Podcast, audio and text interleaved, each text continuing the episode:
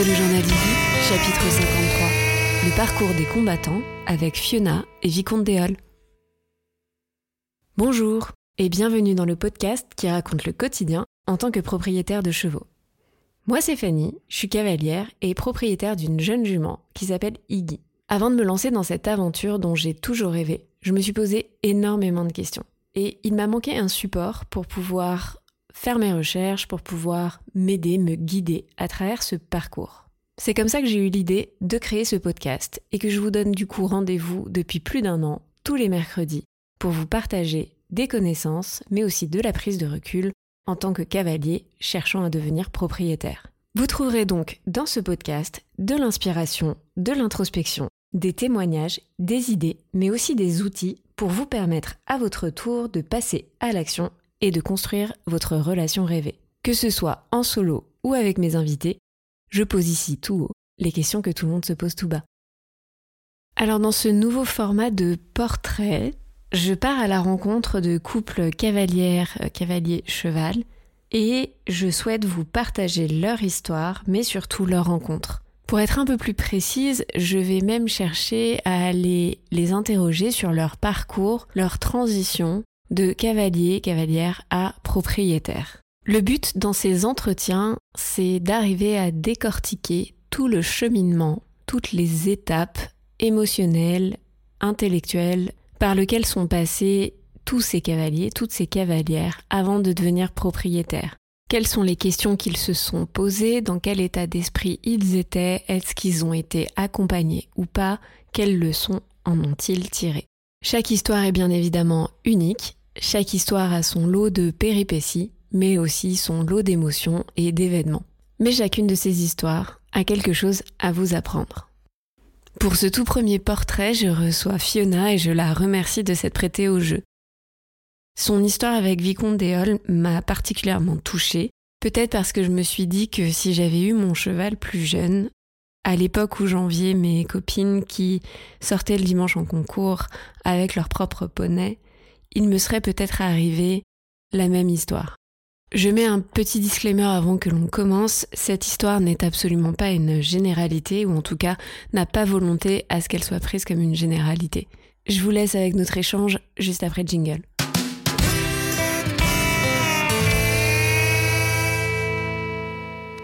Aujourd'hui, de manière très matinale, je suis avec Fiona. Salut Fiona. Bonjour voilà, qui a accepté de me rejoindre euh, ce dimanche matin pour une discussion autour euh, d'un café en ce qui me concerne. On va revenir sur ton parcours, Fiona. Donc, tu es ma première invitée pour ces euh, portraits de propriétaires. Et j'aimerais bien évidemment que tu commences par te présenter et présenter ton cheval en quelques mots. Alors, je vais faire euh, ça très succinct. Moi, c'est Fiona, j'ai 31 ans. Je pratique l'équitation depuis l'âge de mes 10 ans. J'ai commencé en club, comme tout le monde. Je suis devenue propriétaire à l'âge de, je ne sais plus, 19 ans, je crois. Enfin, j'ai eu un premier cheval. Et puis ensuite, j'ai fait, euh, j'aime pas trop ce terme-là, mais l'acquisition de, de bouquettes qui est mon, mon compagnon actuel, qui a 14 ans, 14 ans exactement, et qui m'accompagne depuis maintenant, en décembre, ça fera 9 ans. Voilà. Déjà 9 ans. Alors Bouquette, c'est pas son vrai nom. Est-ce que tu veux donner son vrai nom? C'est pas Bouquette, effectivement. Son vrai prénom, c'est Vicomte Déol. Et c'est un sel français. Voilà, c'est un sel français et Bouquette, c'est son petit nom pour les intimes. Exactement, c'est ça. Aujourd'hui, j'aimerais qu'on revienne un tout petit peu en arrière sur ton parcours, justement, sur, euh, comme tu l'as dit, la cavalière de, centre équestre. Et j'aimerais poser des questions à cette Fiona-là, celle qui ne connaissait donc pas encore euh, Bouquette. Quelle cavalière tu étais et tu rêvais de quoi au tout début? Alors, déjà, je suis tombée directement dans un club qui était vraiment. C'était que de l'obstacle là-bas. en général, de toute façon, c'est souvent des clubs obstacles. Je rêvais de pas grand chose au début. Enfin, j'ai commencé parce que c'est une amie qui en faisait et du coup, ça m'a donné envie. Je me suis dit, bah, trop chouette, c'est vrai, les chevaux. Puis j'aime bien les animaux, donc euh, un peu comme tout le monde, je pense. Enfin, comme une bonne majorité de personnes. Et puis, euh, du coup, je me suis inscrite au même club qu'elle, qui était juste à côté de chez moi. Ça tombait très bien. C'était même pas dix minutes. Donc, pour mes parents m'amener, euh, c'était parfait. Donc, j'avais pas forcément d'envie particulière ou d'objectif. C'était juste, effectivement, passer du temps avec des chevaux, monter à cheval donc voilà, j'ai commencé en bas de l'échelle comme tout le monde. Je ne savais rien faire, je ne savais pas ce que c'était un cheval, je ne savais pas monter. Et puis, de fil en aiguille, j'ai commencé, à progresser. Donc forcément, j'ai eu aussi, des envies différentes. Je je voyais les autres, les propriétaires, partir en concours. Donc forcément, on a des étoiles plein les yeux quand on est jeune euh, et qu'on n'a aucune euh, expérience et euh, de véritable vision et de recul sur le milieu équestre. C'est waouh, on est impressionné, on veut faire la même chose. Et puis j'ai fait du club pendant très longtemps. Hein, je pense, je pense de mes 10 ans jusqu'à mes, bah, je pense 19 ans. Jusqu'à ce que tu rencontres ton premier cheval. Exactement, de mes 10 ans jusqu'à mes 19 ans. J'ai rencontré ensuite du coup mon premier cheval en 2012 et puis c'est là où j'ai pu commencer euh, à faire euh, un peu de concours. Ok, tu faisais pas du tout de concours avant d'avoir ton premier cheval, tu participais pas forcément, enfin ton poney club, est-ce qu'il faisait des rencontres, tu sais, au sein du club, etc. Oh, il y avait euh, un concours par an, c'était un intermembre, on était content de le faire, mais c'était pas un centre équestre où on pouvait louer les chevaux pour faire des concours à l'extérieur. Nous, on faisait juste, voilà, c'était juste faire nos, cours le week-end et puis c'est tout quoi. Ça s'arrêtait là et, forcément l'envie était grandissante parce qu'au bout d'un moment, je pense que ça m'a fait plaisir, ça m'a fait évoluer, mais j'en ai eu marre de monter que des chevaux de club, ça devenait redondant et puis voilà, j'avais cette envie effectivement d'avoir mon propre cheval et de pouvoir faire un petit peu ce que moi je voulais et de partir à l'époque effectivement c'était concours quoi. C'était vraiment mon objectif de partir en concours, de progresser, de faire de belles épreuves. Et du coup, j'ai euh, acheté mon premier cheval euh, en 2012, un cheval qui était déjà à mes écuries, euh, un cheval qu'on appelle entre guillemets maître d'école. Est-ce que tu étais du genre à squatter au poney club de 9h du matin à 18h Genre tes parents te posaient le matin et venaient te chercher le soir Tout le temps, tout le temps, tout le temps. J'y étais tout le temps dès que je pouvais. J'avais même fait mes stages là-bas. Au collège, on avait le droit à un stage, je l'avais fait là-bas. C'était tout le temps avec, j'avais mon groupe de copines. Hein. On d'ailleurs, on est toujours euh, amis à, l'heure actuelle. Ça fait plus de 20 ans et, on était tout le temps, tout ensemble, toute la journée. On était tout le temps. C'était, on vivait pour ça, quoi, clairement. Forcément, je suppose que l'idée de devenir propriétaire, c'était de, de pouvoir consacrer tout ce temps-là, mais à un seul même cheval, finalement. Il y avait le côté, bien sûr, aussi ma compétition, se challenger, faire comme les autres. Hein, et honnêtement, euh, spoiler, moi aussi. Hein. moi aussi, à cet âge-là, j'avais envie de faire ça. J'étais assez frustrée euh, de mes copines qui avaient leur euh, propre poney, en fait, et qui, du coup, n'avaient pas à se poser de questions de si elles allaient pouvoir partir en balade ou participer au concours.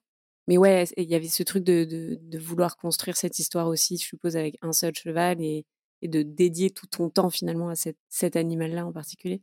Oui, oui, oui, puis j'étais frustrée parce que, bah, on a tous eu, son cheval de club de cœur qu'on voulait tout le temps, et j'ai eu, j'ai eu ce coup de cœur-là pour une, une petite jument, une petite, pur sang et et c'était, ouais, la frustration de me dire que je devais la partager, que c'était pas la mienne et puis en plus, il y a eu un moment donné où j'ai fait une, une pause d'une année j'ai arrêté pendant une année parce que justement, euh, je pense que ça m'a lassé de monter euh, des chevaux de club et j'avais pas envie de changer de club pour remonter d'autres chevaux de club. Donc j'ai arrêté pendant une année, puis ça m'a manqué. Je suis revenue. Cette petite jument de club que j'adorais euh, a été vendue à une propriétaire qu'il aime de tout son cœur. Donc j'étais contente. Au final, ça, sur le coup, ça me faisait mal au cœur, mais j'étais contente qu'elle ait trouvé une bonne famille. Et puis, euh, et puis je me suis dit, ben ok, je reviens. J'ai refait euh, après ma pause d'un an. J'ai dit bon, peut-être que du coup, ça va me redonner envie. J'ai, je me suis mise à remonter euh, les chevaux de club. Puis au final, au bout de trois quatre séances, je me suis dit non, en fait, je peux plus. C'est simple, c'est où j'achète, où, où je prends mon cheval.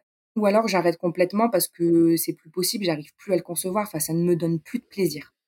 Ok. En fait, le fait de changer, c'est ça, de, de changer, de voir à chaque séance, entre guillemets, euh, trouver de nouveaux boutons. tu sais, on dit, il faut trouver les boutons du cheval. Trouver de nouveaux boutons, sa manière de faire, ou de pas pouvoir avoir l'impression d'avoir une progression, c'est ça qui était le plus frustrant? Bah, c'était juste que je trouvais ça euh, redondant et sans intérêt. Et je pense que derrière, j'avais besoin effectivement d'avoir, de créer une relation et d'avoir des objectifs, de construire quelque chose par moi-même et d'avoir quelque chose, une relation entre guillemets euh, privilégié et qui est que moi qui m'occupe de mon cheval et que je ouais, puisse créer quelque chose de, de véritable. Le cheval de club, euh, bon voilà, je, je dis pas qu'on peut pas avoir une affinité, mais et puis voilà, de changer à chaque fois. J'y voyais plus d'intérêt. Ça m'a fait progresser, mais à un moment donné, je pense aussi que j'étais, enfin, je pensais bien monter à l'époque. J'étais arrivée, je pensais être arrivée à un niveau où les chevaux de club me suffisaient plus. Ok. Tu passais tes galops? J'ai passé euh, jusqu'à mon galop 4 où j'ai vraiment passé voilà dressage, etc. Et comme beaucoup de gens qui ne le diront pas, mais on m'a donné après mes galops le 5, 6, 7, on me l'a donné parce qu'en fait quand j'ai eu du coup mon cheval en 2012, mon premier cheval, il fallait tout de suite que je tourne en amateur. Bah, moi, j'étais contente, hein, je vais pas le nier. Et du coup, on me les a validés tout de suite. Alors que moi, tu vois, c'est différent parce que je me suis arrêtée au galop 5. J'ai continué à monter euh, quelques années en club au galop 5, mais ça me fatiguait de passer mes galops. C'est pareil, j'y voyais moins d'intérêt en fait.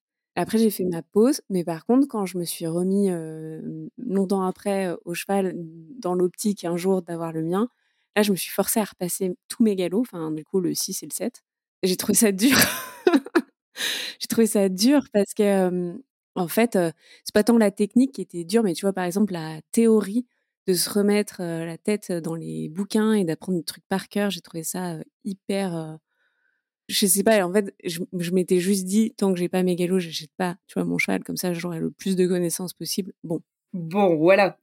On sait que ça ne, ça ne tient pas qu'à ça, voilà. Ah non, non, non. Non, mais je suis tout à fait d'accord parce que du coup, j'avais même aucune connaissance de, de, biomécanique ou quoi que ce soit, même si les galops, on sait très bien que, bah, à l'heure actuelle, euh, avec tout ce qu'on sait euh, sur les chevaux, ça ne vaut plus rien et il serait temps de les remettre à jour. Mais effectivement, ça aurait été bien quand même de les passer. Mais moi, à l'époque, ça m'arrangeait très bien. Je vais pas mentir. Je me suis dit, bah, super, je vais pas les passer. On me les donne. C'est bon, je pars direct en concours et basta. Non, mais je ne savais pas qu'on les donnait. Ah, tu vois, j'ai découvert quelque chose aujourd'hui. Ah oui, dans plein de dans plein de centres équestres. Après, c'est au bon vouloir de chacun. Je ne sais pas si c'est vraiment légal, mais euh, mais en tout cas, il y a beaucoup de centres équestres euh, qui donnent les galops. Euh. Je pense que c'est une certaine forme de business aussi, dans le sens où voilà, ça me permettait d'aller tout de suite en concours et de rentrer dans leur moule et de continuer les concours et l'argent et machin et de plus en plus. Et puis après, voilà s'est enchaîné. Oui, parce que c'est vrai que de sortir en, amateur, bah forcément, il faut, euh, faut payer la journée, il faut payer les engagements, il faut payer le foin, le transport. Donc, c'est aussi une certaine somme de revenus en général pour les, centres équestres ou les écuries. Donc, euh Là où j'étais, ils voulaient plus tourner en club en fait parce que l'ambiance c'était euh, voilà. Donc ils voulaient qu'on tourne tous en amateur parce que c'était chiant de, de, partager entre faire des concours club, faire des concours amateurs. Donc pour eux c'était plus pratique aussi. Donc c'est hop, allez, on valide tes galops et puis c'est tout. Du coup, à l'époque, si tu devais résumer en trois mots le cheval de tes rêves, ça aurait été quoi? Oh Mon Dieu, euh, je sais qu'il y a plein de gens euh, qui ont un cheval idéal en tête, mais moi, j'avais pas, j'avais pas de critères. Alors quand j'étais toute toute jeune, vraiment, j'adorais les pur sang arabes, alors que maintenant, euh, c'est vraiment. Alors j'aime j'aime bien toutes les races, hein, j'ai pas de voilà, mais pur sang arabe, c'est bien le genre de cheval que j'achèterais pas quoi. Mais quand j'étais plus jeune, je sais pas, j'avais un un truc pour les pur sang arabes. Je les trouvais magnifiques. Je pense que c'est ce côté un peu, euh, je sais pas, très atypique et euh, non. Après, j'aimais bien déjà les, les, grands chevaux avec de la prestance, mais j'avais pas de, cheval de rêve, pas de cheval idéal. Les critères que tu t'étais mis justement pour choisir euh, ton premier cheval, enfin, est-ce que tu avais des critères ou juste on t'a présenté ce cheval, maître d'école, et tu t'es dit, bah, entre guillemets, il est prêt, tu vois, il est prêt pour me permettre justement de continuer de progresser, de sortir en amateur et j'y vais. Alors, je recherchais pas un cheval en particulier, je voulais, juste un cheval qui saute parce que je voulais faire des concours et puis un cheval pas trop jeune mais pas trop âgé non plus, mais sinon j'avais pas de critères spécifiques et effectivement du coup il y avait ce cheval qui avait 9 ans dans mes dans mon club et puis la propriétaire du club est venue me voir en me disant bah écoute il y a ce cheval là qui est à vendre franchement, il est super, euh, c'est un maître d'école, il va t'aider euh, à progresser, etc. Et puis c'est vrai que je l'ai vu et euh, je vais pas mentir, il était, moi je le trouvais magnifique. Vraiment physiquement, il avait aucun défaut. Le sel français, 1m64, quelque chose comme ça, donc pas petit, pas très grand non plus, très rond, mais il, était vraiment magnifique. B, tout simple, mais même dans sa locomotion, dans son équilibre, il est, franchement, je peux pas dire, il était parfait.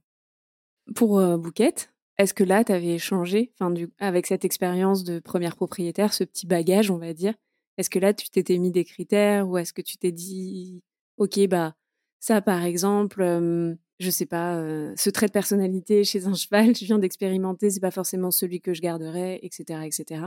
Ou pareil, y aller en te disant plutôt, je cherche un cheval pour réaliser un certain projet, c'est-à-dire continuer de sortir en amateur, atteindre un autre niveau, etc., etc.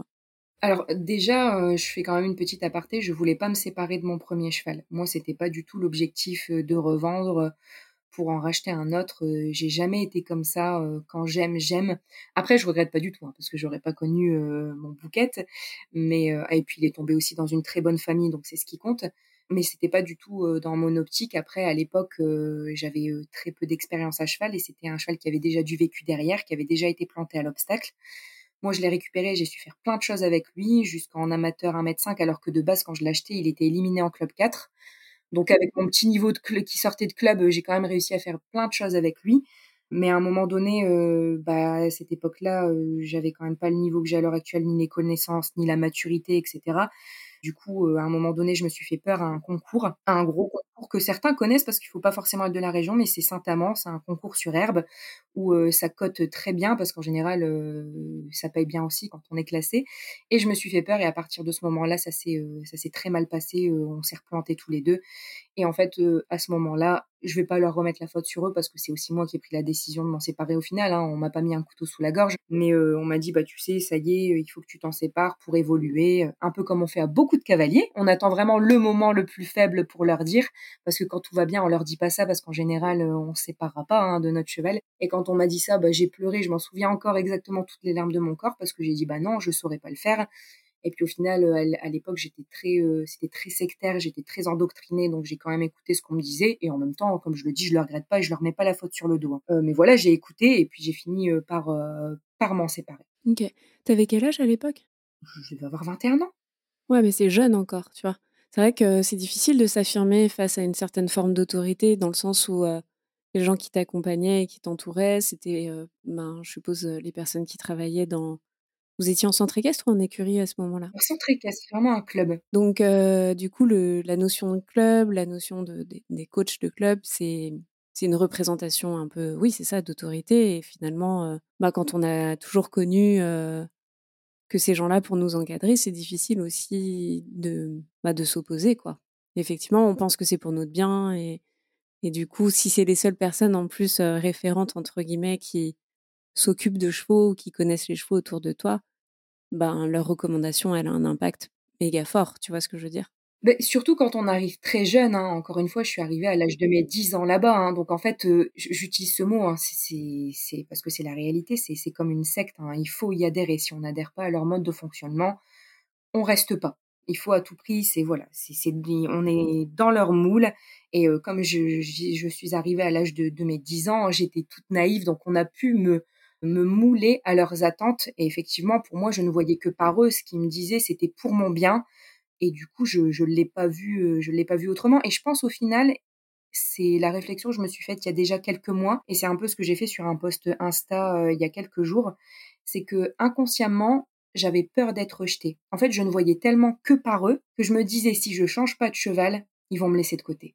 C'est hyper intéressant cette prise de recul parce que je pense que elle se joue régulièrement et enfin dans le monde du cheval ou ailleurs, c'est vrai que en fait le sport c'est assez fédérateur au départ et c'est vrai que quand on démarre l'équitation, on démarre aussi un sport avec bah, cette notion de entre guillemets faire partie d'une équipe parce que même si c'est alors déjà c'est pas solo puisqu'il y a le cheval donc on est déjà au moins une équipe de deux.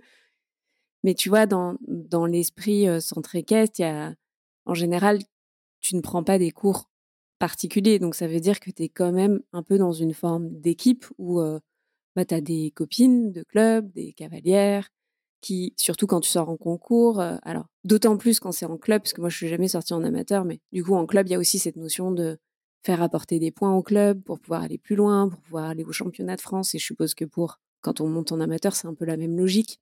Donc il y a quand même ce, ce truc de, c'est ça, de, de, de, vouloir faire partie d'une équipe, de se fédérer autour, on va dire, de, d'un projet et les personnes qui représentent l'autorité de ce projet ben, ont beaucoup d'influence et on peut pas se flageller là-dessus quoi. Par contre, c'est d'autant plus intéressant de voir que on peut commencer comme ça et on peut ensuite évoluer différemment.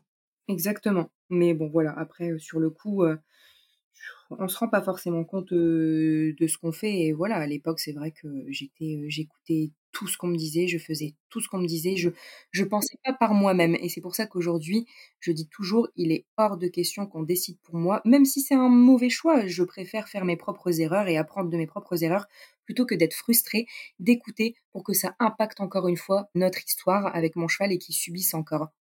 Désolée, c'est une petite question qui me vient, mais du coup, je suppose que ta famille n'était pas du tout dans le cheval. Pas du tout. Ce que je veux dire, c'est que les personnes du centre équestre dans lequel tu montais avaient d'autant plus de crédibilité parce que c'était, comme je le disais, les seuls à avoir, à connaître en fait autour de toi. Ah bah oui, et puis j'en profite aussi pour faire une petite parenthèse. Je m'en suis pas rendu compte non plus tout de suite, mais on le dit souvent et c'est vrai, les personnes qui ne sont pas du milieu du cheval sont plus sensées que ceux qui sont dans le milieu. Parce qu'à l'époque, quand que ce soit mon premier cheval ou Bouquette dans ses premières années, quand il était au box H24, ma mère qui venait le voir disait mais mais il me fait mal au cœur, il est tout le temps enfermé, et j'étais tellement énervée, et je la regardais, je disais, mais toi, tu connais rien, de quoi tu parles, tu sais pas, euh, mais sur plein d'autres choses. Euh, et, au final, avec du recul, je me dis, mais c'est vrai, c'est nous qui sommes complètement dans cette bulle, et, dans un déni, mais monumental. Moi, c'est mon mec. C'est mon mec qui, qui m'a fait plusieurs fois la réflexion. alors, enfin, quand je me suis remis à monter à cheval, parce que du coup, on, s'est connus, je montais plus à cheval, et puis moi, je me suis remis à monter à cheval, et, une ou deux fois, il est venu me voir, c'est pas du tout son truc, lui, tu vois, de base, et il me disait, c'est quand même triste parce que ces chevaux, ils restent tout le temps, en fait, dans une petite boîte, quoi. Et c'est vrai qu'il y a des fois, le, fait de, de ne pas en être te permet une prise de recul qui est plus, qui est plus franche, on va dire. Exactement. Mais on a beau nous dire les choses, quand on n'est pas encore capable de d'ouvrir son esprit, euh, on repoussera tout ce qu'on peut nous dire, même si au fond de nous, on sait très bien que ces gens-là ont raison. Après, je mets juste un petit disclaimer là en plein milieu. Tous les centres équestres aujourd'hui ne sont pas comme ça. Il y a quand même euh, des gens qui ont pris euh, conscience parce que bah il y a des avancées scientifiques, il y a aussi bah, des lanceurs d'alerte. Enfin, en tout cas, on va dire que le monde de l'équitation est en plein changement. Et ce qu'on raconte avec Fiona, ça correspond aussi à une, à une époque. C'était donc, comme tu le disais, en 2012, et il y a plus de dix ans. Donc, euh, on sait qu'aujourd'hui, les choses évoluent, mais c'est important de comprendre aussi dans les parcours de cavaliers, ben, ce par quoi, en fait, ils se sont construits dans leur logique de cavalier puis de propriétaire et comment on a fait nos choix aussi par rapport à l'enseignement qu'on a reçu et du coup, la manière euh, d'envisager l'équitation, en fait. Alors, J'aimerais, on parle un peu plus de Bouquette, qui est du coup ton cheval d'aujourd'hui. Si je résume, on te dit, il faut que tu te sépares de ce cheval, tu pourras pas évoluer, etc. Boum, le constat tombe. C'est ton centre équestre qui s'occupe de revendre le cheval ou en tout cas de, faire en sorte que ce ne soit plus le tien?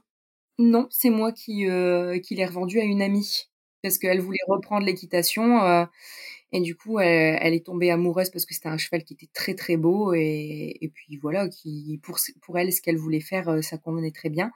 Et du coup voilà, ça a été facile. Puis elle est restée du coup euh, dans, dans le même club que moi. Et puis donc voilà, c'était euh, la solution de facilité et très bien quoi. Je savais en plus où il était, donc il n'y avait pas de problème. Plutôt pas mal, je trouve. Effectivement, ça permet de garder un œil. Euh, finalement, es resté combien de temps avec lui? Pas tant de temps que ça. Presque trois ans. Arrive le moment où tu vas aller choisir un nouveau cheval. C'est ton centre équestre qui t'a aidé du coup à trouver ce nouveau cheval ou tu t'es lancé un peu seul euh, dans ce, parcours d'achat? Non, bah, je leur ai fait confiance. Euh, moi, je, à l'époque, je ne voyais que par eux, hein, donc c'était forcément eux euh, qui allaient m'aider à trouver mon cheval. Donc, on a fait appel à un marchand que eux connaissaient. je ne dirai rien en ce qui concerne les marchands. non, mais effectivement, il y a Enfin là, on voit surtout qu'il y a une dynamique et une logique qui est bien installée. C'est surtout ça. C'est le centre équestre est très content d'avoir ces cavalières qui sortent en amateur et qui les font aussi briller d'une certaine manière, parce que quand vous avez des résultats, bah, leur nom est mis en avant, etc. Et puis, euh, bah, le fait qu'ils euh, ont leur, euh, leur circuit de professionnels pour pouvoir faire tourner justement ce, on va dire, cette dynamique, c'est-à-dire on a des jeunes cavalières, elles veulent devenir propriétaires. Bon, bah, nous, on a notre marchand. Euh, ce marchand va lui trouver un cheval qui va nous permettre de la faire sortir en amateur. Et puis, bah, voilà, ça, ça tourne comme ça, je suppose que. Exactement. C'est un peu comme ça en général. Tu rencontres ce marchand, il connaît ton projet. À ce moment-là, justement, vous identifiez qu'il te faut un cheval pour, euh, pour sortir en, en quelle catégorie? Bah, le but, c'était de, à l'époque, de faire au moins 110, 115, comme j'avais fait jusque 105 avec mon cheval précédent. Donc il prend entre guillemets, euh, j'allais dire tes critères. en tout cas, il, comprend le projet, ok. Et euh, là, il te présente plusieurs chevaux. Oui, oui, j'en ai essayé plusieurs. Je ne saurais plus dire. Je crois que j'en ai, j'ai dû en essayer quand même au moins six. Un peu de tout, hein, des très jeunes chevaux, comme même parfois trop jeune, je trouve. Bon, à l'époque, encore une fois, moi, je voyais pas le problème de monter un cheval qui avait trois ans, enfin bref. Et donc, d'une petite jument de trois ans aux grands chevaux de, de 8 ans, d'un mètre 80. donc, vraiment, j'essayais tout, des, des chevaux un peu plus dans le, champ, de, dans le sang, des chevaux mous, enfin mou vraiment parce qu'à un moment j'en ai essayé un c'était euh, donc euh, moi j'avais pas de critères précis hein, j'essayais un peu tout. Moi mon seul critère c'était bah voilà de faire des épreuves un peu plus euh, conséquentes. Après que ce soit une jument un ongre peu importe la robe alors non sauf pas de gris. J'avais dit pas de gris pourquoi? Absolument pas pour la robe mais parce que j'avais une phobie une peur bleue des mélanomes risible par la suite, parce que le dernier cheval que j'ai essayé, j'arrive, je devais en essayer plusieurs, j'étais repartie une deuxième journée euh, chez ce marchand pour en essayer d'autres, et il me dit, bah, tout compte fait, il y en aura pas plusieurs, il y en a, il y en a qu'un seul, je dis, bon, bah, tant pis, je suis là, je suis là, hein, je vais l'essayer. Et là, euh, je lui avais pas dit que je voulais pas de gris, hein, c'était moi qui n'en voulais pas euh, dans ma tête. Il montre le box, et là, je vois un cheval gris. Et là, je me retourne, et là, je rigole. Je dis, bon, bah, je suis là, je vais l'essayer, hein, c'est bon, je vais pas m'arrêter sur ça. Et au final, coup de cœur, coup de cœur vraiment euh, petit cheval euh, pareil d'un mètre euh, soixante un peu plus d'un mètre soixante ni trop mou ni trop chaud. Vraiment je tombe à l'essai mais j'étais super satisfaite. Il sautait super bien une petite une petite biche un, truc vraiment un petit cheval super léger tout ça vraiment coup de cœur. Donc voilà je, je décide de, de l'acheter parce que c'est le terme. J'aime pas le terme acheter mais c'est réel oui, c'est la réalité. C'est quand même une transaction financière en général à un moment donné. Donc, euh... ouais, c'est parce que maintenant ce terme me dérange un petit peu parce que c'est quand même, euh, c'est un être vivant, mais bon, c'est le terme, c'est tout. Je l'ai réellement acheté. Alors moi, j'ai une petite astuce pour ça. Si tu veux, je te la donne. J'ai dit que je n'achète pas le cheval, j'achète le fruit du travail des personnes qui ont permis à ce cheval de devenir ce cheval et ça m'aide dans ma tête. Je rémunère les gens qui, euh, les éleveurs, euh, les personnes par lesquelles ma jument est passée. Et en fait, je trouve que ça, en fait, c'est un peu aussi euh, la réalité, c'est que c'est plus une rémunération pour tous les gens qui ont travaillé autour de ce projet. On va appeler ça un projet, plutôt que d'acheter un animal, tu vois. Oui, oui, exactement. Ou souvent, j'utilise le mot acquérir que je trouve. Ouais, c'est un peu moins capitaliste. Quand tu vas voir le marchand, à chaque fois, il y a les personnes de ton santé caisse, ton coach par exemple, qui t'emmène en amateur, qui vient avec toi? Ma coach, voilà. Ta coach, ok. Du coup, euh, c'est elle qui t'aide à prendre les décisions et à te, à te faire faire l'essai, on va dire, et à prendre la décision, c'est ça? Oui, ben de toute façon, elle attend de voir aussi comment moi je réagis. Et en général, on était assez raccord. Hein. Quand je le sentais pas, euh, elle était d'accord que ça m'allait pas du tout. Il y avait juste un cheval où j'hésitais parce que je le trouvais vraiment euh, chouette, mais manquait un petit peu d'énergie et comme je suis très petite, 1m55, j'avais peur et puis le but c'était pas d'utiliser, c'est hyper risible avec du recul, mais d'utiliser des artifices pour le faire avancer quoi. Donc je pense que niveau gabarit et tout ça, ça m'allait pas, donc j'hésitais. Elle m'a dit non, franchement, il vaut mieux que t'attendes. Je pense pas que ce soit vraiment le cheval qui te corresponde. Et au final, elle a bien fait. Donc, voilà. Et puis il y a eu ce, ce petit cheval gris qui s'appelait, enfin qui s'appelle Boy Lucky, euh, et, où j'ai eu ce, coup de cœur. Et même elle, elle a dit bah ouais, c'est vrai, euh, vous allez super bien ensemble, c'est bon, c'est acté, euh, on est bon. Entre le moment où on t'a dit qu'il fallait vendre ton précédent cheval et le moment où du coup là tu t'es lancé dans tes recherches et t'as fait tes essais, etc., il s'est passé à peu près combien de temps? Oh, Ça s'est fait très rapidement. Hein. J'ai j'ai vendu mon cheval, je crois que c'était ça devait être peut-être juillet-août. Et puis septembre-octobre, j'avais déjà en septembre, j'avais déjà fait des recherches, donc quelques jours, quelques semaines après. Et en octobre, j'avais déjà mon nouveau cheval. Quand tu dis j'avais fait des recherches, toi aussi tu regardais de ton côté ou tu t'en remettais complètement à ta coach et au marchand? Non, je m'en remettais complètement à eux. Hein. Je faisais pas de recherche de mon côté. Ok, donc finalement tu as fini ta saison avec ton précédent cheval. Pendant l'été, il a été vendu et un mois plus tard, en gros, tu étais déjà sur tes essais, quoi, c'est ça? Ah oui, puisque la, la prochaine saison allait commencer. Oui et puis, bah, je voyais pas l'intérêt, d'attendre plus longtemps, c'était fait, voilà et puis on dit souvent qu'effectivement, c'était à cette période-là qu'il fallait acheter, des chevaux, enfin qu'il valait mieux les acheter. C'est pas en en cours de saison parce qu'après il y a cette question de prendre de la valeur et cetera et puis c'est démarrer effectivement quelque chose en cours de route. Donc c'était vraiment la bonne période. Tu pars avec ce petit, cheval gris, donc là tu dis c'est un coup de cœur. Du coup, je suppose que tu étais enfin super joyeuse, excitée de démarrer cette nouvelle aventure, quoi. Ah oui, vraiment, je quand je dis le coup de cœur, je m'attendais pas forcément à un coup de cœur, je voulais juste une bonne entente, et quand il est arrivé, à mon club, ça a été vraiment le désenchantement, complètement. OK, tu veux nous en dire un mot? Ah bah oui, parce qu'au final, ça fait partie de de mon histoire et c'est ce qui m'a permis du coup, d'avoir Bouquet dans ma vie, donc c'est un élément clé et c'est hyper important d'en parler. En fait, j'avais fait une visite veto avec le veto du marchand, chose à ne jamais faire, mais à l'époque, j'étais tellement naïve. Mais en fait, c'est ce que l'histoire que je raconte, c'est l'histoire de tellement de gens. Je suis pas un cas isolé, hein et du coup, j'ai pris le veto du marchand, à savoir que ce veto-là, heu, bon, je citerai pas forcément le nom, même s'il le mériterait, mais c'est un veto qui a quand même été aussi interdit d'exercer en France pendant un an, qui s'est exilé en Italie. Il a fait des fausses chirurgies, des fausses visites, mais comme plein d'autres vétos. Mais lui, c'est vraiment, heu, le must du must. Mais à l'époque, il y a presque dix ans en arrière, je j'avais pas connaissance de, de tout ça en fait. Je ne connaissais pas leur réputation, ni à ce marchand, ni à ce veto. Donc euh, moi j'étais vraiment sur mon petit nuage parce que ma première expérience avec mon premier cheval s'était très bien passée. J'avais jamais eu vraiment de facture veto. C'était vraiment sur un petit nuage. Donc j'étais tellement naïve que je pensais que tout allait toujours bien se passer. Donc j'ai fait confiance à tout le monde. Et au final, bah, je voilà, est arrivé ce qui devait arriver.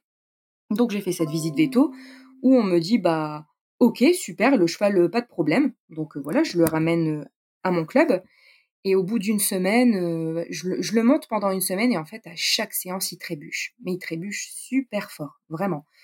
Et dis: «Punaise, c'est quand même pas normal, quoi» et en fait, j'en parle au marchand, tout ça et il me dit: «Bon, on va faire repasser, le vétérinaire, tout ça». OK. En attendant, je continue quand même de de monter pour voir, ce que ça dit. Est-ce que c'est juste passager ou et du coup, je je crois que ouais, je l'ai monté même pas une semaine. Donc je fais cette dernière séance avant que le drame, heu, n'arrive. Je me encore, c'était, heu, dans la carrière. Je termine ma séance, heu et je me dis: «Bon allez, quand même un dernier tour de galop». Je ne me dis plus jamais ça. Quand j'ai terminé ma séance, c'est terminé. C'est un truc, c'est devenu une phobie. Je me dis plus: «Oh et si je recommençais quand même?» non, si c'est terminé, c'est terminé et en fait, je commence à lui demander un départ au galop. Je crois qu'il à peine le temps de faire 3 foulées et là, il trébuche tellement fort qu'il sait pas se rattraper et il me tombe dessus. Ouais, vous tombez ensemble, quoi. Ouais, il tombe sur moi et j'ai le temps avec mon bras de me pousser pour pas avoir son le le poids de son corps, heu, sur mes jambes et heu, sauf qu'il y a quand même, heu, son poids, je ne sais je sais même pas comment ça s'est passé tellement vite, qui m'écrase parce que je me suis rattrapée sur mon épaule, qui m'écrase complètement la clavicule et la clavicule, je le sais pas tout de suite, mais elle se fracture instantanément, elle est complètement déplacée. Donc heu, voilà, s'en est suivi, heu, plusieurs mois d'arrêt, 4 mois d'arrêt et heu, suite à ça, je décide de de recontacter le marchand et lui dire, «C'est pas normal, c'est pas normal et vous allez le récupérer». Parce que même si j'ai eu un coup de cœur, ça faisait une semaine, j'ai pas le temps de m'attacher au cheval. De payer quand même une certaine somme, une visite vétérinaire, je savais très bien qu'il y avait un truc là-dessous, qu'on m'avait menti sur quelque chose et heu, c'est triste à dire pour ce cheval et j'en suis, vraiment désolée, mais heu, mais pour moi, il était hors de question, de m'embarquer dans des choses, dont j'avais pas du tout de visibilité alors que ça faisait même pas une semaine. Donc il décide de me le reprendre et qui décide de me le reprendre aussi facilement, c'est parce que je pense qu'il savait très bien qu'il y avait quelque chose et qu'il a eu peur parce que je et le cheval est quand même tombé sur moi et je me suis quand même fracturé la clavicule. À ce moment-là, tu es dans quel état émotionnel? Tu es déçue? Tu es en colère? Tu es Oui, je suis je suis déçue, je suis déçue parce que j'avais eu le coup de cœur et puis, j'avais eu l'in l'inten enfin, sur le coup, j'avais je me sentais pas trahie parce que, pour moi, encore une fois, j'étais dans le déni. Je me suis dit: «Ouais, il y a quelque chose», mais je pensais pas que je savais pas d'où vraiment ça venait. Est-ce que c'était la faute du du marchand? Est-ce que c'était la faute du vétérinaire? Est-ce que c'était juste le cheval qui avait un problème et que personne n'avait vu? Est-ce que c'était les sols de la carrière, de mon club? Parce qu'à l'époque, ils avaient des sols, vraiment très bofs, mais voilà, je je savais pas trop. Mais en tout cas, tout ce que je savais, c'est que j'étais un peu déçue parce que j'avais eu le coup de cœur et que ça m'embêtait vraiment. Et puis ce qui m'embêtait aussi, c'était, heu, voilà, d'être à l'arrêt pendant 4 mois parce que, bah, j'avais aussi un boulot derrière et puis, heu et puis c'est toujours embêtant, quoi, d'être 4 mois à l'arrêt comme ça et de pouvoir rien faire, puis ça faisait mal. à ce moment-là, dans ton centre équestre, heu, ta coach, justement, qu'est-ce qu'elle te dit? Elle elle aussi, elle sent qu'il y a un truc bizarre? Elle est quand même à tes côtés ou? Alors, elle est à mes côtés, elle me dit rien. Je sais pas, heu, dans quel état d'esprit elle était à l'époque. Est-ce que, heu, elle aussi, elle se doutait de quelque chose et elle a préféré ne pas me le dire? Ou alors est-ce qu'elle aussi, heu, elle était complètement, heu, bah, elle savait pas trop. Mais en tout cas, une chose est sûre, c'est que je m'en souviens encore, elle était au milieu du manège, je suis venue la voir avec ma clavicule cassée Et je lui ai dit, c'est tout, je le rends, c'est pas normal. Et puis de toute manière, je me suis fait vraiment peur. le cheval, je le connais pas, ça fait une semaine. J'ai eu un coup de cœur, mais c'est pas normal. Et elle-même, elle m'a dit, il n'y a pas de souci, je suis tout à fait d'accord. Elle dit, de toute façon, je l'ai déjà contacté. Donc elle savait très bien que de moi-même, elle avait déjà anticipé. voilà. Je suppose que donc d'être stoppé dans son élan, de se dire bon, j'ai eu un coup de cœur, mais là je le sens pas, de repartir dans les recherches, ça devait pas être très simple à ce moment-là. Est-ce que tu avais une forme de confiance qui était brisée quand même en se marchant ou tu t'es dit bah il va me trouver un autre cheval et puis ça arrive et voilà, c'était pas de chance quoi, tu vois? Non, je me suis dit qu'effectivement, c'était pas de chance, mais encore une fois, à l'époque, j'étais tellement dans le déni de tout que pour moi, tout le monde il est beau, tout le monde il est gentil. Donc, donc j'avais pas, voilà, je me suis dit bah je vais le rendre, j'en prends un autre et puis c'est tout. Quoi. Donc là, il te représente d'autres chevaux, c'est ça? Alors oui, bah déjà, j'ai pas attendu. Hein. J'avais la clavicule cassée, j'aurais pu me dire, je vais attendre de me rétablir pour pouvoir faire des essais. Mais ma coach, c'est vrai que je peux leur reprocher effectivement plein de choses, mais pour le coup, elle m'a dit, ça reste un marchand, n'attends pas, tu as déjà rendu le cheval, il faut que tu en prennes un tout de suite. Et elle, a eu raison, je sais pas comment ça se serait passé sinon. Euh. Donc du coup, j'ai dit, bah, je fais comment? Parce que moi, j'ai la clavicule cassée. T'es blessée et elle t'encourage à, parce que t'as rendu ton cheval, pour être sûr de battre le fer pendant qu'il est chaud, sans mauvais jeu de mots, de trouver un autre cheval en sachant pertinemment que tu ne pourras pas l'essayer. Oui, mais en fait, euh, elle a pensé pour moi et elle avait peur, malgré tout. Elle a dit, ça reste un marchand on ne sait pas, elle dit je le connais sans connaître, on ne sait pas comment ça peut se passer. Je pense qu'elle avait peur que je me fasse arnaquer et elle a dit euh, si tu attends quatre mois, on ne sait pas ce qui peut se passer. Euh, donc moi j'avais bien compris ce qu'elle sous-entendait derrière. Elle a dit tu en plus tu l'as rendu. Donc c'est trop facile après de voilà. il faut que tu en reprennes un. Elle dit je sais que tu as la clavicule cassée que tu peux pas essayer, mais quitte à en prendre un comme ça et qu'on le revende, tant pis. Après par la suite. Et au final j'étais d'accord avec elle et j'ai dit bah je vais prendre une de mes amies pour pouvoir faire les essais à ma place. C'est pas simple hein, quand même, je trouve. Hein. C'est te mettre dans une situation hyper. Enfin, ça doit être dur à vivre, tu vois, parce que tu te dis bon bah ok, enfin faut, faut, que je fasse finalement confiance à plein de gens, tu vois? Oui, le problème, c'est que je vais pas rentrer dans les détails parce que c'est des choses, voilà, mais je n'avais pas d'autre choix que de reprendre un tout de suite, mais j'expliquerai pourquoi, parce que après, tu as peut-être saisi ou pas. Ou... Oui, oui, j'ai compris. Je, je pouvais pas. J'avais, je n'avais d'autre choix que de le prendre tout de suite avec la façon dont j'avais entrepris les choses. Mais en tout cas, je trouve que c'est une, enfin, c'est une forme de, tu vois, de stress et de pression qui est mise dans un moment où, bon, ben, normalement, on a envie de pouvoir, euh, tu vois, un peu prendre son temps. Donc, euh, je, me dis que ça n'a pas dû être simple à vivre de dire bon bah là, de c'était un coup de cœur, je viens de me tromper. Il faut que j'aille rechercher un autre cheval, je vais pas pouvoir l'essayer. Moi, je suis assez impressionnée par ton parcours et du coup, d'autant plus maintenant que je connais ton histoire, tu vois, avec Bouquette et que je la suis parce que c'est un contexte hyper, ouais, un peu anxiogène, tu vois, la rencontre, enfin, tout l'environnement dans lequel vous avez eu votre rencontre. Ah, notre rencontre est toutes les premières années. De toute façon, c'est une histoire hyper atypique et je dis pas ça, euh, comme je dis toujours aux gens, pas pour me donner un genre. C'est que c'est réel et anxiogène, c'est exactement le terme à utiliser, que ce soit depuis le début jusqu'à ce que je change d'écurie euh, il y a un peu plus de trois ans. Ça a été hyper anxiogène et euh, très conflictuel sur beaucoup de choses. Mais c'est vrai que ça a très très mal démarré et ça a été dans la continuité. Donc toi, tu es blessé et tu pars de nouveau aller voir des chevaux avec ton marchand, du coup, ta coach et ton ami. Exactement. Le marchand me présente deux chevaux. Alors après, encore une fois, avec du recul, j'ai compris pourquoi il m'avait présenté ces deux chevaux.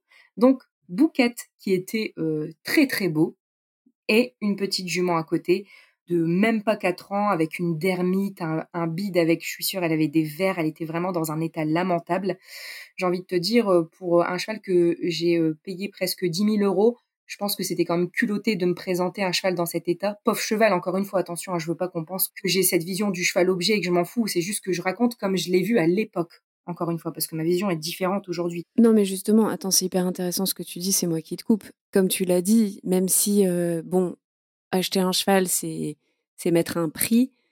c'est comme on l'a dit, c'est mettre un prix sur en général le travail qui a été fait, tu vois, sur ce cheval-là. Tu as le droit d'avoir une opinion, de te dire en fait est-ce que mon investissement entre guillemets, est-ce qu'il est fait pour normalement avoir un, un, cheval en bonne santé, tu vois, qui me permet de faire mon projet? Ou est-ce qu'il est fait pour devoir ressortir encore beaucoup d'argent, mais je sais que c'est le cas, donc on va en reparler Tu vois, il y, a ça aussi, c'est-à-dire que normalement, quand tu détermines le budget aussi de ton cheval, c'est par rapport à ce qui aura été mis par tous les gens qui se seront occupés de son cheval avant, et puis avec l'espoir de ne pas forcément avoir à remettre, tu vois, la main au porte-monnaie tous les quatre matins. Et puis après, il y a un autre sujet que je place là, c'est que pour moi, le sauvetage d'un cheval, c'est un projet en soi. On sauve pas un cheval en espérant en faire un crack pour sortir en amateur, tu vois. C'est deux choses différentes en fait. C'est soit on se dit je veux donner une seconde vie à un cheval et je veux vraiment faire un sauvetage et du coup je prends le cheval qu'on me présente et le projet c'est de faire en sorte qu'il se remette de ses traumas, de le remettre en état, de faire en sorte qu'il ait une belle vie, tu vois. Et puis ça prendra le temps que ça prendra et les conceptions que ça prendra. Ou on espère prendre un cheval qui, en général, a eu une belle vie jusque-là et du coup qui est prêt à aller sur un projet avec nous. Enfin, c'est pas forcément compatible de se dire oui, bah, je vais aller sauver un cheval dans une association, puis j'envisage de sortir en amateur et puis même de faire un championnat de France. C'est quand même un peu contradictoire. Bien sûr, après ça peut arriver, on peut tomber sur. Bien sûr. Mais c'est pas le, but premier de la chose. Moi, moi à l'époque, voilà, je mettais un prix, c'était pour avoir les origines, les, capacités, et un cheval quand même un minimum en bon état. Encore une fois, on parle de somme d'argent. Je, déteste parler de ça parce que j'ai une vision complètement différente maintenant, mais je, payais un certain prix voilà, pour avoir une certaine chose et qui me présente cette petite jument qui était, j'avais eu l'impression qu'il me présentait une jument que je venais de payer 500 euros. Non, clairement non. Et puis euh, Bouquet juste à côté, euh, très très beau, hein, il était très élégant, tout ça. Donc euh, j'ai pas voilà, oui, on va on va l'essayer. Et je refais une petite parenthèse également sur ça. Avec du recul, je ne le saurai jamais, mais j'en suis intimement convaincue. Dans l'état dans lequel j'ai récupéré Bouquette, s'il m'a présenté cette petite jument à côté, c'est parce qu'il savait très bien que j'allais choisir lui et qu'il voulait s'en débarrasser. Parce que c'était un cheval atypique, c'était un cheval qui avait peur de tout, qui était complètement ravagé, malgré lui, hein. Mais c'était euh, sa façon, lui, en fait, de se débarrasser de Bouquette, et au final, il a réussi. Hein. Ouais, ok, tu veux dire que c'était une stratégie de sa part de t'amener sciemment une jument qui n'était pas, entre guillemets, dans la gamme de prix de euh, un cheval de concours, tu vois, prêt à sortir et à être travaillé, avec les origines, comme tu as dit, etc. Donc en fait, c'était un faire-valoir, c'est ça, cette jument pour Bouquette, qui n'était pas forcément, euh, du coup, on va le découvrir, le fameux cheval assurance vie, tu sais. Exactement. Oui, oui, je pense que voilà, les, marchands, en général, les chevaux comme ça, ils veulent vite s'en débarrasser parce que c'est trop de travail pour eux, trop de temps et du coup, pas d'argent qui rentre. Et Bouquette, c'était vraiment le cheval euh, qui rapporterait pas euh, d'argent parce qu'il demanderait trop de temps, donc il fallait s'en débarrasser au plus vite. Et comme je venais de rendre un cheval et que j'étais, c'était moi qui étais un petit peu à sa merci au final. Donc euh, j'ai pas eu trop de choix. Il a fait exprès de, de, me mettre cette petite jument à côté pour que du coup je ne vois que Bouquette. Et, et effectivement, c'est ce qui s'est passé. Comment s'est passé l'essai? Très mal, extrêmement mal. C'était une catastrophe. En fait, rien que pour monter dessus, ma meilleure amie monte dessus. Et là, les yeux qui ressortent, mais d'une peur, et il commence euh, à partir au galop, la queue dans le cul. Elle réussit euh, tant bien que mal à se mettre quand même sur la selle euh, et à l'arrêter. Et déjà là, on se regarde avec ma coach. Bon, il y a déjà un gros problème. Et en fait, pendant tout durant l'essai, le cheval était complètement paniqué. Au galop tellement tellement paniqué qu'il finit par euh, trébucher et à deux doigts de se ramasser par terre mais vraiment à les genoux au sol à faire euh, quelques foulées comme ça et à se rattraper au dernier moment. Elle essaye de sauter avec lui je crois qu'on a fait que deux trois sauts. Il était tellement euh, ravagé qu'on a dit on stoppe là on va pas le mettre plus dans la difficulté. Mais vraiment un cheval qui ne savait pas ce qu'il faisait là il était dans un état j'ai eu l'impression de, de voir un un poulain complètement apeuré qui cherchait sa mère. Mais vraiment, hein, je, sors, c'est la façon dont je raconte les choses, c'est réel. Ça s'est vraiment passé comme ça. Il était dans un état de panique. J'ai jamais vu ça. Il avait quel âge? Il avait 5 euh, ans et demi. Il allait ouais, sur ses 6 ans dans quelques mois. Avec euh, cet essai aussi, euh, waouh Qu'est-ce qui t'a décidé finalement? Est-ce que c'est justement parce que tu te disais, t'es quand même allé au rendez-vous, si on retrace un peu ce qui s'est passé, t'es quand même allé au rendez-vous en te disant, si j'y vais pas, je risque de me faire avoir. Donc il faut que je reparte avec un cheval, c'est un peu ça, non?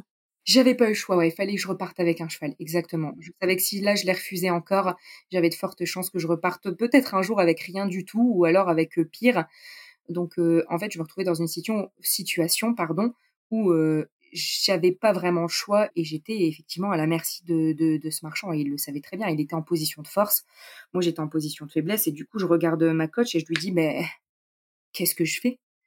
Et là, elle me regarde, elle me dit, euh, elle me dit, on voit qu'il y a de la qualité. Je dis, ouais, faut vraiment bien regarder, mais non, parce que voilà, l'essai était catastrophique, quoi. Clairement, effectivement, on voyait que c'était un beau cheval avec de belles allures, de, de la qualité derrière. On arrive à le voir quand on a un minimum son œil aiguisé, mais c'était vraiment une catastrophe. Hein. Et elle me dit, prends-le. De toute façon, là, on n'a pas trop le choix. Elle dit, si vraiment ça se passe mal, on le travaillera un peu, on valorisera et tu le vendras. De toute façon, au vu de la qualité du cheval, tu n'y perdras pas d'argent. Honnêtement, là, à ce moment-là, est-ce que tu te sens écouté, bien accompagné ou tu te dis juste, euh, bah en fait, j'ai pas le choix? J'en voulais pas du tout à ma coach parce que pour le coup, je pense qu'elle était complètement aussi euh, elle savait pas trop quoi faire. Je voyais vraiment qu'elle avait envie de m'aider. Euh, non, je, pense juste qu'elle avait raison et j'étais en accord avec ce qu'elle me disait. Euh, je n'avais pas le choix dans tous les cas. Oui, c'était un beau cheval, euh, tout ça, et je me suis dit. Enfin, je je lui ai quand même dit. Je lui ai dit, tu sais, le but c'est pas de d'en prendre un, de le rendre, d'en prendre un, de le rendre. Je, suis pas comme ça. Moi, j'ai, j'ai pas envie de prendre et des enfin c'était pas c'était pas ma façon de faire même si j'ai fait beaucoup d'erreurs par le passé je restais quelqu'un qui adorait les animaux et c'était pas mon but de me séparer comme ça pour euh, la moindre raison et elle a dit bah écoute on verra elle dit peut-être ça se passera très très bien et tu le garderas mais elle dit au moins tu as cette option de il a quand même de la qualité on le revendra tu perdras pas d'argent OK et eh ben on prend quel est le conseil que tu aurais aimé qu'on te donne ce jour-là? Celui-là ou avec du recul tu aurais aimé que ce soit autre chose? Non, il n'y avait pas d'autres conseils à me donner. J'avais pas d'autre choix, j'avais pas d'autre issue. Euh, c'était la seule option.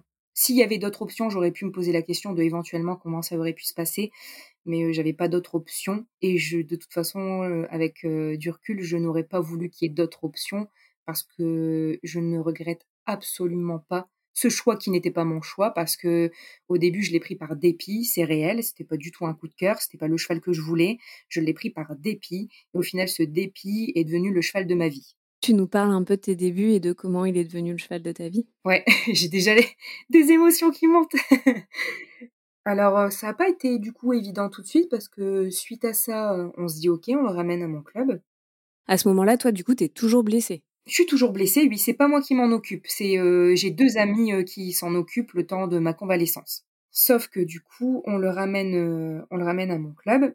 Et ce que j'aurais fait à l'heure actuelle, je ne l'ai pas fait à l'époque, parce qu'encore une fois, à l'époque, bon, je faisais les choses à l'arrache, comme beaucoup de cavaliers. J'aurais dû, au vu de comment s'est passé l'essai, j'aurais dû me dire, je vais lui laisser plusieurs jours, voire quelques semaines tranquilles, sans le monter, faire du travail à pied, lui donner confiance, apprendre à le connaître. C'est absolument pas ce que j'ai fait. Oui, mais c'était à hauteur de tes connaissances à, cette époque-là.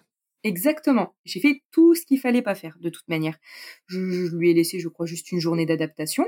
Et puis après, j'ai dit à une de mes amies, bah vas-y, euh, monte dessus, ça y est, on va commencer à le travailler, quoi. Et là, elle est montée dessus. Elle n'a même pas, pareil, pareil que l'essai, même pas eu le temps de monter dessus il part au galop, mais quand je dis au galop, c'est pas un petit galop, hein, mais d'un coup la queue dans le cul et il se barre et là il fonce poitrail contre poitrail dans un autre cheval. Et là, mais alors vraiment le pouah, le boom, vraiment le truc. Euh, et là je, je me souviens encore, j'étais au milieu du manège, les mains sur la tête et je me dis, c'est égoïste hein, ce que je veux dire, mais je me suis dit mais qu'est-ce que j'ai fait au Seigneur pour en arriver là? Qu'est-ce que j'ai fait? Et là, tout de suite, je cours. Euh, déjà, je demande à mon amie si ça va. Elle me dit ouais, mais un peu paniquée. Franchement, elle a eu peur. Hein. Euh, la scène, elle était euh, hyper. C'était un truc. Enfin, fallait le voir. Et je pars tout de suite m'excuser auprès de la propriétaire. J'ai dit je suis extrêmement désolée. Vraiment, je parce que bon, mon cheval fonce quand même dans le poitrail de son cheval, quoi. C'est pas c'est pas anodin. Personne très sensée, très très gentil, tout ça qui me dit ne t'en fais pas, tout va bien, ça arrive, c'est pas grave. Heureusement, je suis tombée sur quelqu'un de voilà de, très euh, très gentil, euh, qui sait prendre du recul et qui sait faire la part des choses. Et voilà quoi, vraiment une, première euh, séance plus que catastrophique. Et à partir de là, ça a été ça a été compliqué quoi. En fait, tu te retrouves face à un cheval qui finalement euh, a pas du tout compris les attentes de l'homme et qui est juste en panique dès qu'il voit un humain qui essaye de monter sur son dos, quoi. Ben oui, puis j'ai pas compris parce qu'en fait c'était un cheval qui avait déjà tourné en concours. J'avais été voir les vidéos euh, de la fille qui le montait. Après, j'avais repris contact avec elle d'ailleurs, qui m'avait expliqué qu'effectivement c'était un cheval extrêmement sensible, euh, qui avait besoin d'être rassuré, qui avait un besoin d'un tout petit cercle de personnes en qui il avait confiance. Et mais ce que je comprenais pas, c'est que voilà, je voyais qu'elle avait tourné en concours, même si les tours, je les avais vus, étaient euh, loin d'être hein, académiques, mais c'était incompréhensible pour moi parce que ce que je voyais de lui, j'avais l'impression que c'était un cheval qui avait jamais été monté de sa vie tout le temps de ta convalescence, après cette première séance, comment ça se passe? Est-ce que là, tu décides de lui laisser du temps? Est-ce que ta coach te dit, bah attends, moi, je vais m'en occuper parce que euh, bah, c'est mon travail, entre guillemets. Voilà, est-ce qu'elle prend parti ou est-ce que tes copines continuent? Alors ma coach de l'époque ne montait plus à cheval, elle avait eu des soucis de santé donc elle montait plus, donc voilà, elle supervisait, elle donnait des cours, etc. Mais elle pouvait rien faire même au niveau travail à pied, enfin avec ses problèmes c'était c'était pas possible. Bon de toute façon travail à pied on connaissait pas hein, là-bas, donc on connaît toujours pas, mais ça c'est en même temps dans la plupart encore des structures c'est pas c'est encore quelque chose de peu développé. Donc j'ai tout fait de toute façon sur mon cheval, à part au tout début où j'ai pas pu le monter les, les deux, deux, trois premiers mois. Mais sinon j'ai tout fait. Donc on a continué de le monter, on n'a pas fait quelque chose de spécial parce que bah voilà, c'était comme ça à l'époque, pas de travail à pied, pas de compréhension du cheval, on a juste continué à le monter. donc il y avait ce problème effectivement de montoir dès qu'on montait dessous, dessus où il partait au galop comme un gros ravagé. bah notre solution à nous, c'était d'être à quatre pour le tenir et monter dessus tout simplement. Et dans le travail après, c'était pareil, il était complètement paniqué. Alors on galopait pas tout de suite parce que déjà musculairement parlant, c'était une crevette, il flanchait, il y avait les postérieurs qui lâchaient à chaque fois. Je pense qu'à chaque foulée, son postérieur, il lâchait. Ouais, vraiment, il était complètement démusclé. Il avait peur, il savait pas où mettre ses pattes. donc rien que déjà au pas et au trot, c'était essayer de, de faire en sorte qu'il se précipite pas et qu'il vienne se poser tout doucement. J'étais obligée de le monter toute seule, sans bruit parce que dès qu'il entendait quelqu'un, un cheval ou ne serait-ce qu'une mouche voler, bon alors là il partait en l'air, c'était une catastrophe, c'était à chaque foulée oh oh oh, fallait tout le temps lui parler, tout le temps, il était mais complètement stressé. Qu'est-ce qui fait que lui tu lui as laissé sa chance du coup? Parce que finalement tu l'achètes, tu peux pas le monter, donc pendant deux mois tu le vois évoluer et tu vois que c'est quand même pas génial sais pas, tu as quand même une affection qui se met en place pour ce cheval sans pouvoir le monter. Qu'est-ce qui fait que lui, tu t'es dit, bah, c'est pas grave, je persiste, quoi? Y a, je peux pas parler d'affection, enfin, ça restait un cheval, je l'aimais, enfin, je, comme j'aime tous les animaux, donc, mais j'avais pas de, de, de, réel attachement et d'affinité. Je pense juste que j'en avais marre de faire la girouette et que c'était pas mon but. Et qu'il y avait au début, au-delà de cet aspect relation, parce qu'il n'y en avait pas, c'était le côté challenge où je me dis bah ok, c'est un cheval difficile, mais j'ai envie de prouver que on peut y arriver. Ça a été surtout ça au début. Lui, particulièrement, t'avais pas forcément fait peur parce que c'était pas toi qui étais dessus au début. Oui, oui, oui, euh, effectivement. Peut-être que si c'est moi qui l'avais monté, euh, les choses euh, auraient été autrement.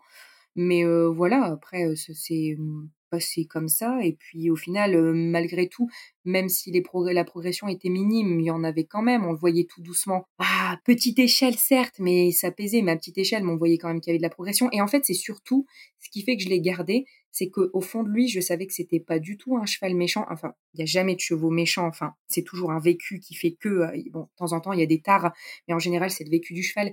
Mais il était vraiment pas foncièrement méchant. Le, seul truc qu'il faisait, c'était partir comme un malade et embarquer, mais il se mettait pas forcément debout, pas de coup de cul, pas de méchanceté à proprement dit. C'était un cheval qui était juste complètement perdu et dépassé par ses émotions. Il était, je voyais vraiment de, la gentillesse derrière et de la bonne volonté. C'est juste qu'il savait pas comment s'y prendre. En fait, il était plus en fuite que en mode défense, quoi. Et du coup, pour toi, tu t'es dit, bah, si j'arrive à l'apprivoiser, je schématise, mais si j'arrive à apprivoiser ce côté fuite, euh, il y a peut-être quelque chose de génial qui nous attend derrière, quoi. Exactement. Oui, ça me faisait pas peur, ça. Donc, euh, je me suis dit, voilà, en plus, c'est vrai que, oh, bah, on va pas mentir, c'était un beau cheval. Euh, et puis, voilà, j'avais juste envie de, oui, de, de, lui laisser sa chance. J'avais pas envie d'encore le rendre et de changer encore et de ne même pas avoir essayé.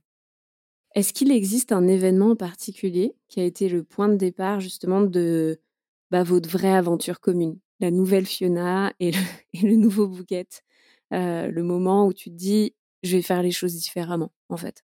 Déjà, pour pas trop parler là-dessus, parce que sinon c'est vrai que ça va prendre des heures, mais au fil du temps, ça, ça a pris quand même des années avant de pouvoir vraiment l'avoir un minimum serein parce que bon, je me suis fait plusieurs fois quand même embarquer des dizaines de tours dans la carrière à plus savoir du tout l'arrêter. Il y a eu un moment où il se mettait quand même debout et où là, c'est vrai que j'ai eu peur. Ça a été quand même extrêmement, extrêmement difficile. Il y a eu même un moment où je me suis dit, ben, je vais m'en séparer. Alors séparer, attention, hein, pas pour en reprendre un autre, pour arrêter définitivement. Parce qu'à un moment donné, bah, tu as quand même une petite relation qui se crée, même si c'est très conflictuel. Et je me suis dit, c'est ou lui ou personne. Émotionnellement, c'était compliqué pour moi parce qu'au début, du coup, on le longeait, on le mettait en liberté et je le montais. Longe, monte, liberté. Longe, monte, liberté. Pour l'épuiser, quoi, en gros. Hein. C'était pas du tout la solution, mais c'est ce qu'on faisait. Et j'étais épuisée psychologiquement. Et à un moment donné, je me suis dit, bah, c'est tout, je, m'en sépare. Euh, et puis, euh, et puis j'arrête complètement. Puis bon, au final, je pense juste que c'était, j'étais fatiguée et je l'ai pensé sans réellement vraiment y croire. Et puis ça a continué. Après, voilà, est venue la, progression euh, au fil du temps. Progression, si on veut, parce que bon, je dirais plus cache-misère avec du recul, parce que des morts de plus en plus dures. Euh, donc, euh, on a l'impression qu'on fait les choses bien, mais au final, c'est juste camoufler le problème. Et puis est venu ce jour où j'ai eu vraiment un déclic. Avant de parler de déclic, j'ai commencé à changer ma vision grâce aux réseaux sociaux. Je me suis mis sur, les, sur Instagram en 2018, tout début 2018. Alors au début, j'étais dans mon petit truc, et puis à force de voir les autres faire les choses différemment, parce que moi, comme j'étais dans le même club et que je ne voyais que ça, j'avais l'impression que c'était comme ça pour tout le monde. Et le fait d'être sur les réseaux sociaux, j'ai découvert plein d'autres choses et à un moment donné, euh, je me suis dit mais en fait pourquoi eux ils arrivent à faire ça et pourquoi moi j'arrive pas à faire ça avec mon cheval? Et au début, j'étais quand même un peu dans le déni. Je me suis dit, oh, c'est parce que moi, mon cheval, il a du sang, il a de la force. Eux, ils peuvent pas comprendre. Mon cheval, il est différent. Mon cheval, il était absolument pas différent. Hein. Il était comme, entre guillemets, tous les autres, avec peut-être un peu plus un vécu différent et, et un peu plus de, délicatesse. Euh, il fallait faire les choses avec d'autres méthodes. Mais ça restait un cheval comme tout le monde. Et puis, au fur et à mesure, je me suis dit, bah non, en fait, c'est comme ça que moi, je veux faire les choses mais c'est pas venu tout de suite. C'est en 2019 vraiment euh, mi 2019 où j'ai commencé à aller de plus en plus vers ce truc-là, où pas à l'obstacle tout de suite, mais sur le plat, j'ai commencé à remettre mon mort simple, où j'ai enlevé le noseband, où après j'ai enlevé la muserolle. Et puis bon alors ça, ça, ça a fait polémique, hein, parce que déjà en 2000, ouais, j'ai commencé à l'enlever fin 2018 même sur les réseaux ou dans la vie de tous les jours, la muserolle, quasiment personne l'enlevait. Il y avait des gens qui le faisaient, mais et là où j'étais moi, alors que c'était une noseband, enraînement, mordure, tout ce qu'on veut, euh, c'est oulala, Fiona, mais t'es malade, tu vas te faire embarquer, faut surtout pas faire ça. On me faisait vivre dans la peur. On me faisait vivre dans la peur pour que je remette toutes ces choses-là, mais moi j'étais un petit peu en mode non, j'ai envie de faire les choses comme ça, ça se passe très bien, mon cheval est très bien et voilà. Le plus difficile, c'était à l'obstacle, c'était euh, c'était l'escalade des mordures, j'étais au début quand je l'ai eu en mort simple, et puis après ça a été euh, le, le pélam, la bride en une reine, la bride en deux reines, la bride releveur, la bride avec le noseband, la gourmette serrée, le, la totale. J'ai vraiment la totale. En fait, c'était ouais, c'était vraiment l'escalade. Et je me suis dit bah, jusqu'où on va aller quoi. Même avec ça, même avec toute cette attirail, c'était limite si je me faisais encore embarquer sur un terrain de concours. Et puis en discutant avec des personnes super bienveillantes sur les réseaux sociaux. Et heureusement que moi, j'ai évolué sur les réseaux à une époque où les gens étaient quand même plus emprunts à la, bienveillance, parce que si j'étais la Fiona d'avant à l'heure actuelle, je me ferais lyncher et j'aurais pas pris conscience. Je pense que j'aurais juste arrêté les réseaux et je serais encore dans le déni et dans mon monde. Si j'ai évolué, c'est parce que je suis tombée sur des personnes qui ne m'ont pas jugé et qui m'ont permis de m'ouvrir l'esprit. Donc c'est vraiment, c'est ça, c'est ton arrivée sur un staponnet, entre guillemets, qui t'aide à, à te rendre compte que en fait il y a des gens qui font différemment et du coup bah pourquoi t'essayerais pas? Je trouve ça chouette je trouve ça chouette parce que c'est vraiment en fait le, le point de départ tu vois des réseaux sociaux des c'est-à-dire que c'est d'échanger c'est de c'est de pouvoir rencontrer échanger et du coup de d'évoluer sur ces réflexions donc ok c'est ça qui, qui te met la puce à l'oreille effectivement c'est grâce aux réseaux sociaux et uniquement aux réseaux sociaux en premier lieu que j'ai fait ma prise de conscience. C'est grâce à ça, ça s'éclaire. Si j'étais pas sur les réseaux, je suis intimement convaincue que je serais encore au même stade à l'heure actuelle. Et du coup, comment tu le vis justement, cette ambivalence qui se crée petit à petit entre ce que tu vois sur les réseaux et ce qu'on te dit de faire dans ton centre équestre ou ce que ta coach te recommande? Ah bah vous très très mal hein, c'est compliqué parce que du coup je suis tiraillée entre deux mondes parce que je suis j'ai pas encore pris vraiment ma décision donc je suis encore dans ce, truc de écouter ma coach et ce qu'elle me dit et en même temps je suis tiraillée entre la Fiona qui a envie de changer les choses et de voir le monde différemment, enfin le monde équestre différemment. Donc, je suis vraiment entre les deux. Donc, au début, bon, je mets un petit peu mes envies de côté et je continue.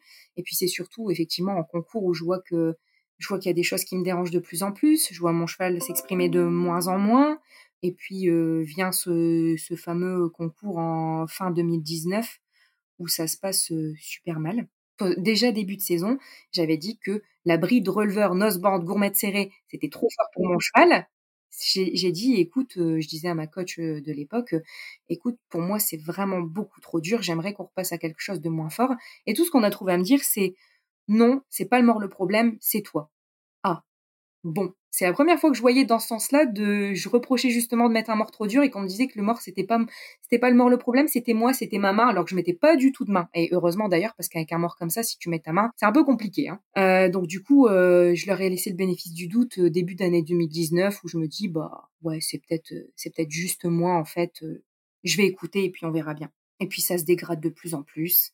Et puis octobre 2019 où je pars sur un concours et en fait bah, ça se passe super mal. Ça s'était plus ou moins toujours passé bien dans le sens où c'était pas catastrophique mes tours. C'était juste que je ressentais que mon cheval n'était plus, il avait plus envie. Il faisait les choses machinalement en fait. Mais là, ça s'était vraiment très mal passé. À un moment où je m'arrête sur un obstacle alors qu'il s'arrêtait jamais. C'était peut-être arrivé une fois au tout début, mais voilà. Je sais pas, ça m'a fait une sorte d'électrochoc.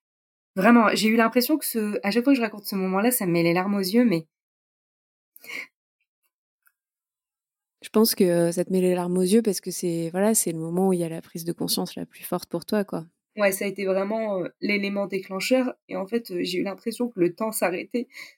Et du coup, je décide de continuer mon parcours. Je crois qu'il restait trois ou quatre obstacles. Et là, en fait, je fais tomber chaque obstacle jusqu'à la fin.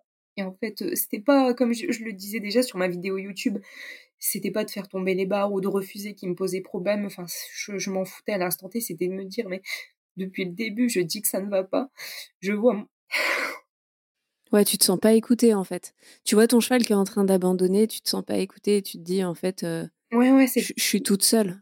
C'est clairement le terme que j'utilise en plus dans ma vidéo, c'est que je le sens complètement lui s'abandonner, ne plus être là et en fait faire les choses. Bah, ok, tu me dis de le faire de toute façon, peu importe ce que je te dis, je serai obligée de le faire. Et en fait, je sors de mon tour et là, je crois que j'ai jamais autant pleurer de ma vie, c'était un mélange de, tristesse et de rage. J'étais dans un état où je savais plus m'arrêter de, pleurer. Je pleurais tellement et je criais tellement de me dire mais putain mais qu'est-ce que j'ai fait pour en arriver là? Pourquoi je pourquoi j'ai fait tout ça? Que même ma coach en fait elle m'a vue, elle s'est barrée, elle est même pas venue me parler ou quoi que ce soit. Et en fait je me souviens, je, parlais avec une fille euh, de, de, de mon club aussi et qui faisait le concours et qui essayait de me rassurer parce qu'elle me voyait pleurer et j'ai dit c'est tout, c'est terminé il est hors de question. Maintenant, je fais les choses comme j'ai envie de les faire et mon cheval n'aura plus jamais ça dans la bouche. C'est terminé. Moi, j'ai l'impression, surtout quand j'entends ton histoire, et euh, tu vois, enfin, c'est le sentiment que j'ai eu euh, la première fois d'ailleurs que je l'ai découverte, c'est que, en fait, c'est cet isolement qui s'est créé autour de toi, en fait, petit à petit, tu vois. Parce que finalement, dans ton parcours, euh, tu as un premier cheval, ça se passe bien, tu vois. Il arrive un accident, au lieu qu'on te réconforte en disant, bah, en fait, ça arrive, vous allez reprendre euh, confiance pardon, l'un en l'autre. Au contraire, on appuie sur ta peur, tu vois, pour te dire, euh, bah, de toute façon, c'est le moment d'en changer, comme tu l'as dit. Donc, déjà, ça crée une première, tu vois, petite cassure. Puis ensuite, on te propose d'aller chercher un nouveau cheval. T'en choisis un, ça va pas. De nouveau, on appuie sur la peur en te disant que faut changer tout de suite parce que sinon, en gros, tu vas te faire arnaquer, hein, parce que c'est ça le terme. Puis, du coup, on te propose deux autres chevaux, dont un par défaut pour t'en faire choisir un. Du coup, de nouveau, la peur de se dire, bah, en fait, si je repars pas avec celui-là, bah, je repartirai sans cheval. Et puis une fois que ton bouquet arrive, bah une fois de plus, il y a toujours euh, toi tu as l'espoir quand même qu'il y a un truc qui change parce que je pense qu'il y a un côté euh, comme tu l'as dit, OK, là ça suffit. J'avance quoi. Et je trouve qu'il y a une résilience hyper forte, tu vois dans, votre histoire d'une certaine manière. Et en fait, au moment où tu t'ouvres, ben on, continue à renforcer euh, En fait, c'est même pas ta peur qu'on renforce, c'est on t'isole du coup. Parce que tu commences à émettre le fait que peut-être tu peux faire différemment. D'abord, on a isolé ton cheval en ne l'écoutant pas, d'une certaine manière. Et ensuite, on t'isole toi. Et du coup, c'est pour ça, je pense que c'est aussi émotif et émotionnel, parce que c'est ce moment où tu as l'impression d'être un peu seul contre tous, tu vois, et c'est des émotions hyper fortes. C'était clairement ça. en fait, voilà, on, on, utilisait la peur pour pas que je sorte du moule et du cadre, parce qu'en fait, sortir du moule et du cadre, c'était leur échapper, et c'était ne plus avoir le contrôle sur moi, et c'était la peur aussi que d'autres prennent exemple sur moi. Et du coup, c'était à l'encontre de eux, de leurs principes et de leur vision du monde équestre. Et c'était eux, effectivement, la peur que les autres puissent se dire ah bah ouais, on peut aussi faire les choses autrement. Et c'était ouais, je leur échappais complètement.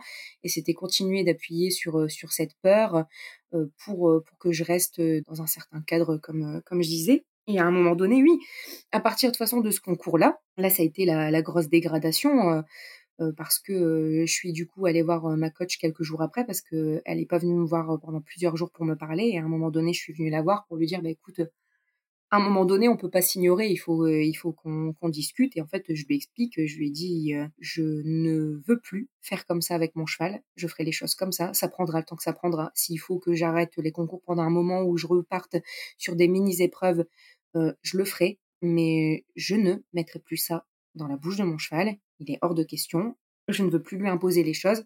Je veux retourner euh, sur des choses beaucoup plus simples. Donc euh, je lui dis, c'est simple, c'est où tu m'accompagnes, où je comprends et c'est pas ta façon de faire. Et dans ce cas-là, je me débrouille toute seule. Et sur le coup, elle me dit, ah, mais tu sais que ça va prendre du temps et tout. Donc elle insiste sur le fait de, de parler de temps, que ça va être très long, etc. Et je la regarde et en fait, je pense qu'elle s'attendait pas à ce que je sois aussi déterminée parce qu'il y a beaucoup de gens dans le milieu équestre, malheureusement, euh, qui veulent pas prendre leur temps. Ils te disent qu'ils vont prendre le temps, c'est pas vrai, ça les fait chier, il faut tourner en concours, il faut du résultat.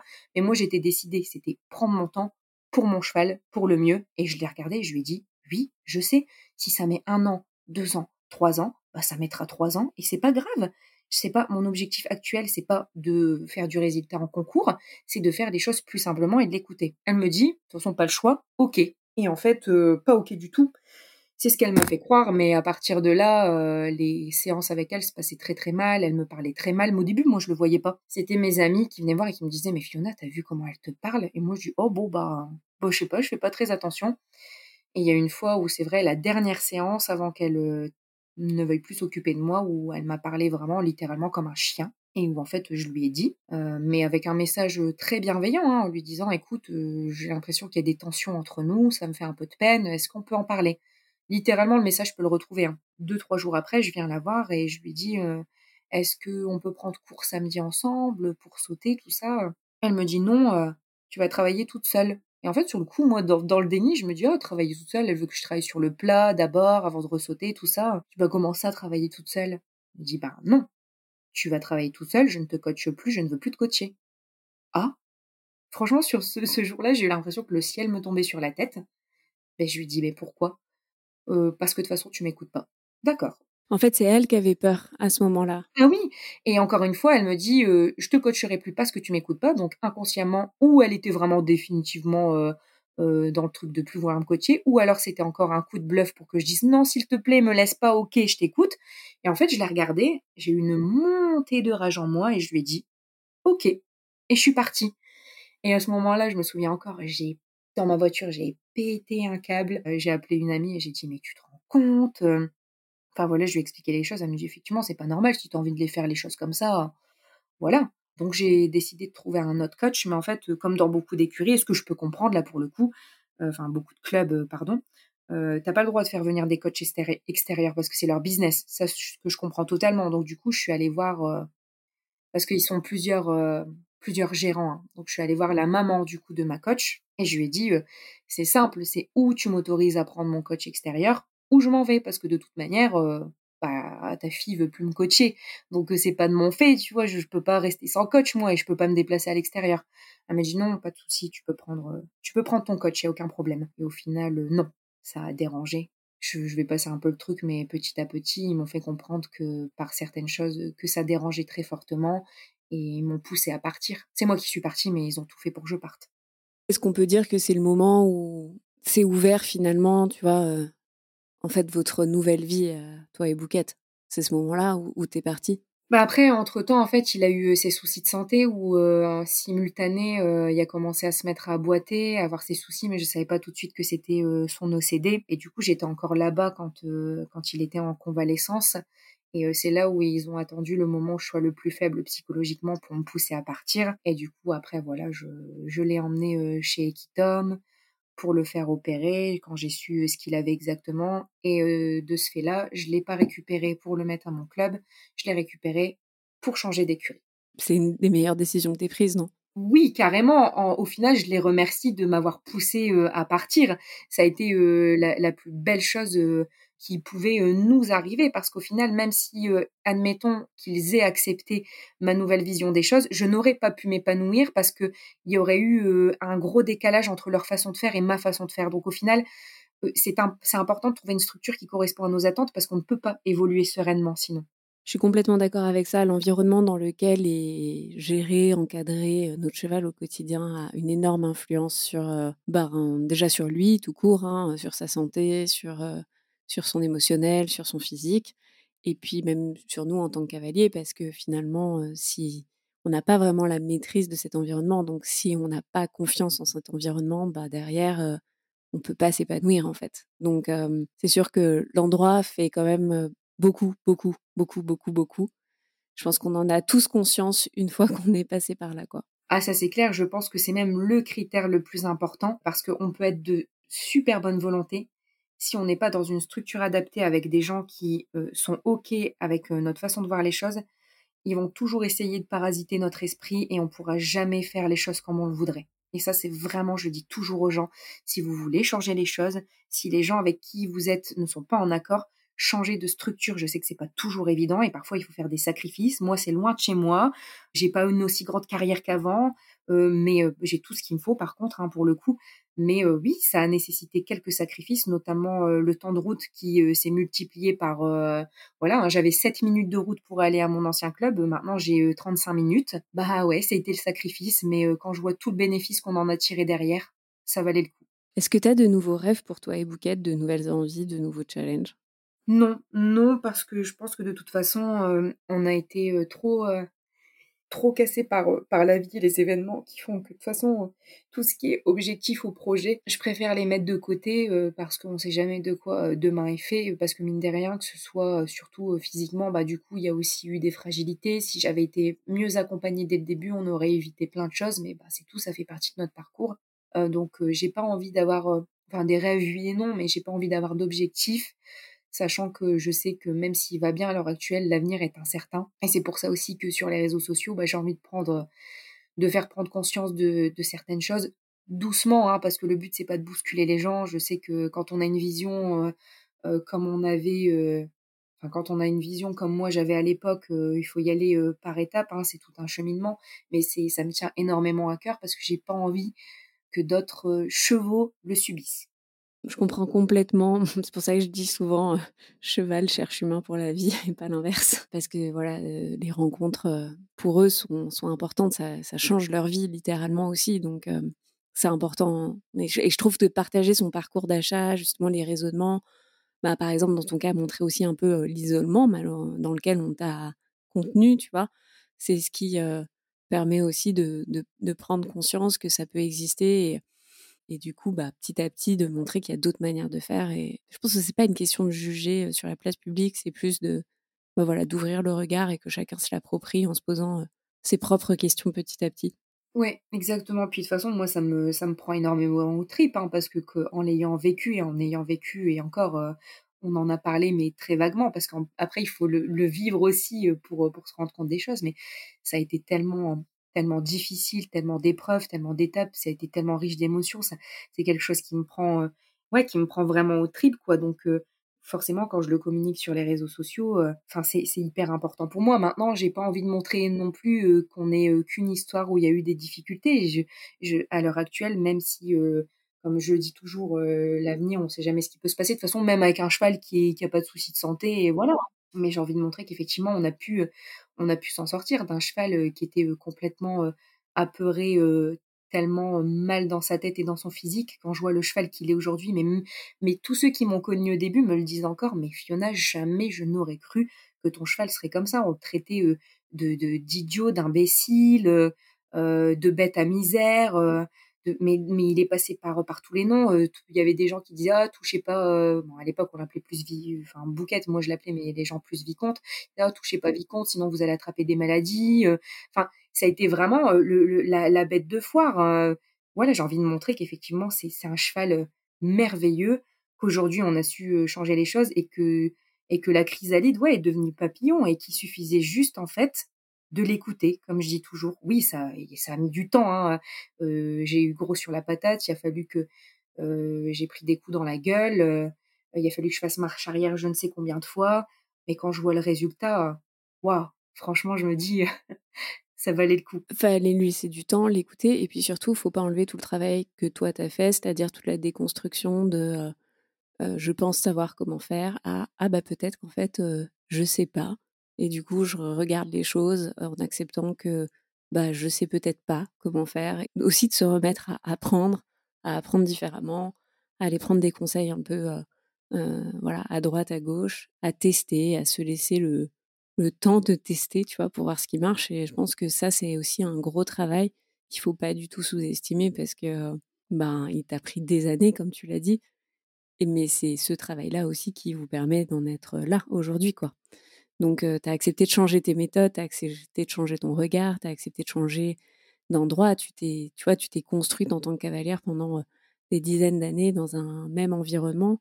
C'est dur aussi, tu vois. Enfin, faut une certaine forme de courage pour fermer la porte, tu vois, pour en ouvrir une nouvelle. Donc, je trouve que voilà, c'est, c'est tout. En fait, c'est tout ça, quoi. C'est pas juste l'écouter, c'est tout ça. c'est tout le travail que toi t'as fait, tu vois, pour pouvoir l'écouter, quoi. On est d'accord, c'était pas juste écouter parce que, comme tu dis, j'ai tout déconstruit pour reconstruire. J'ai eu la chance du coup de tomber tout de suite sur une nouvelle écurie qui m'a super bien accompagnée, qui ne m'a jamais jugée, qui m'a appris les choses correctes, avoir les choses correctement.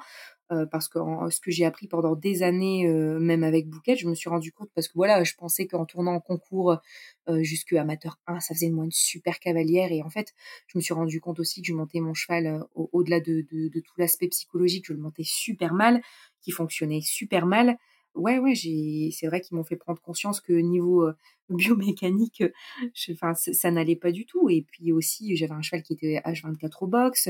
Maintenant, il vit dehors. Et ça, ça a été aussi le, le changement de structure, adapté, l'environnement dehors. Enfin, tout a son importance. Le fait que moi, je sois plus ouverte d'esprit, que j'ai pris en maturité, en expérience, tout ça fait qu'aujourd'hui, forcément, il y a plus de fluidité et beaucoup plus de changements vers le mieux. Mais c'est pour ça que il faut toujours y aller par étapes, parce qu'il y a aussi des gens qui viennent me voir en me disant mais comment t'as fait, etc. Machin. Mais moi, j'ai commencé là aussi, je, je savais rien, j'ai fait n'importe quoi. Euh, il y a encore même deux ans de ça, euh, pourtant il y avait déjà des changements, mais il y a deux ans de ça, j'étais pas la Fiona d'aujourd'hui. Cette année, j'ai encore, il y a eu encore tellement de progrès dans notre relation, dans la fluidité, que ce soit dans notre travail à pied, dans notre travail monté. Et en fait, c'est en, tâtonnant, en essayant, en faisant des erreurs, en réfléchissant, en se posant les bonnes questions, parce qu'on réfléchit pas assez aussi. Et je le dis toujours.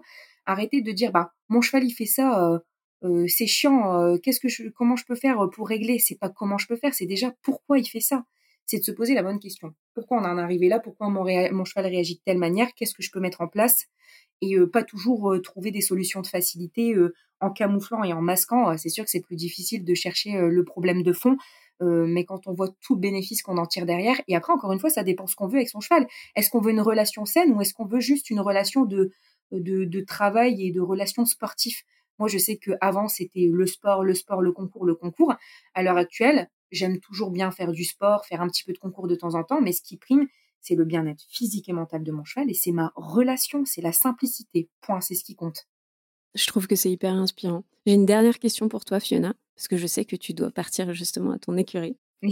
Qu'est-ce que tu ferais différemment aujourd'hui si tu devais ben justement aller chercher un nouveau cheval, racheter un nouveau cheval? Bah, Je ferais euh, mes propres choix et je prendrais mes propres décisions je penserai par moi-même parce que je trouve qu'à l'heure actuelle, comme je l'ai vécu, il y a trop de structures où euh, on écoute le. Enfin, c'est hyper important d'écouter ses coachs et les professionnels, mais on a tendance à plus penser par soi-même. On est toujours à leur écoute. C'est le coach a dit ça, on va faire comme ça. Et eux-mêmes, euh, quand on a tendance à venir les voir et à leur dire. Euh, bah moi je vois peut-être plutôt les choses comme ça. Ils sont pas toujours en accord. Il faut, c'est quelque chose de très sectaire. Il faut toujours les écouter. Ce que tu veux dire, c'est que effectivement, dans ce cas-là, finalement, c'était leur projet, c'était pas vraiment ton projet.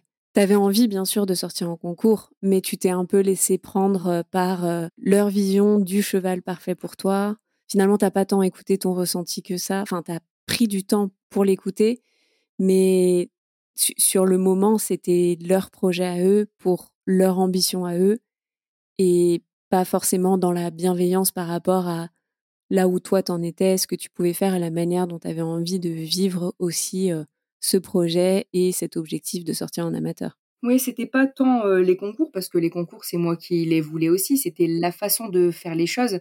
Moi, je les voyais différemment et en fait, je pensais pas par moi-même, il fallait absolument que je les écoute, c'était leur parole, uniquement leur parole et c'est hyper important, comme je le dis, de faire ses propres choix, de prendre ses propres décisions, de penser par soi-même.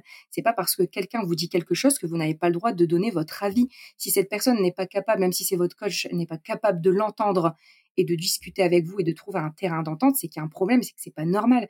Parce qu'à un moment donné, euh, j'avais l'impression vraiment que mon cheval ne m'appartenait plus. Ce n'était pas mon cheval, c'était le leur. Il fallait que je, c'était leur décision, leur façon de faire, et je ne, je ne pensais plus par moi-même tout simplement. Alors, quand je parle du fait que j'avais l'impression que mon cheval m'appartenait plus, je préfère préciser que voilà, c'est un être à part entière et qu'il ne m'appartient pas. C'était juste voilà pour imaginer et pour préciser un petit peu comment je ressentais les choses. Donc j'avais envie quand même d'en faire une petite parenthèse au cas où. C'est bon.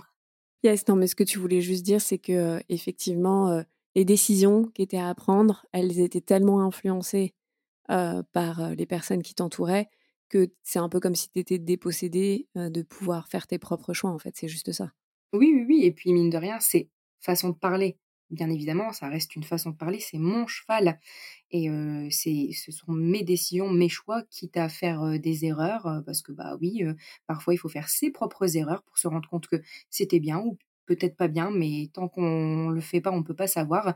Et que c'est important, voilà, de penser par soi-même. Et que j'avais cette impression que mon cheval ne m'appartenait plus, même si c'est effectivement un être à part entière et qu'il ne m'appartient pas à proprement dit, mais ça restait quand même mon cheval, c'était pas celui des autres, et c'était à moi de faire les, de, les choix et, les, et de prendre les grosses décisions. Super intéressant. Je trouve que c'est un très bon mot de la fin. Merci Fiona. Avec plaisir. Je te souhaite du coup un super dimanche aux côtés de Bouquette et je mettrai bien évidemment tous les liens pour te suivre en description de l'épisode. Donc vous pouvez retrouver Fiona et Bouquette sur Instagram et sur TikTok. Le compte c'est @vdol et puis sur YouTube aussi depuis quelques temps, c'est ça? Oui, oui, exactement. Bah, je devais refaire une vidéo, mais malheureusement pour le moment, je me laisse encore un petit peu au repos. Mais voilà, c'est ça. Super. Merci Fiona, à bientôt. À bientôt, salut. Bravo si vous avez tenu jusqu'ici. J'ai hâte d'avoir vos retours sur l'histoire de Fiona et de Vicomte Déol. J'ai surtout hâte de savoir si certains d'entre vous se reconnaissent dans ce portrait ou si certains ont vécu des situations similaires. Si vous souhaitez devenir propriétaire et que vous n'avez pas du tout envie de vous lancer seul, sans repère, sans personne pour vous aider à prendre du recul, j'ai créé un programme pour vous aider à préparer votre achat. Celui-ci va vous aider à vous poser des bonnes questions et surtout à prendre les bons réflexes dans vos visites et dans vos différentes prises de décision. La première promo ouvre ses portes début novembre 2023 et la liste d'attente pour les inscriptions est déjà ouverte. Je vous mets le lien en description de l'épisode. Sachez juste que le nombre de places est limité. Alors n'attendez pas trop avant de vous inscrire. Si vous aimez le journal d'Iggy, le podcast, n'hésitez pas à me laisser donc des commentaires et des petites notations pour me donner votre avis, mais aussi pour me dire comment ce podcast vous a potentiellement aidé. Vous pouvez aussi le partager sur vos propres réseaux sociaux, ce qui nous aide grandement à nous faire connaître. J'en profite pour remercier toutes les personnes qui ont déjà laissé leur avis sur Apple Podcast. Je les lis tous et ils me touchent énormément. En attendant la semaine prochaine, je vous invite également à nous suivre sur les réseaux sociaux at iggy.journal on est sur Instagram et TikTok pour pouvoir suivre notre quotidien. Merci de votre écoute et à bientôt.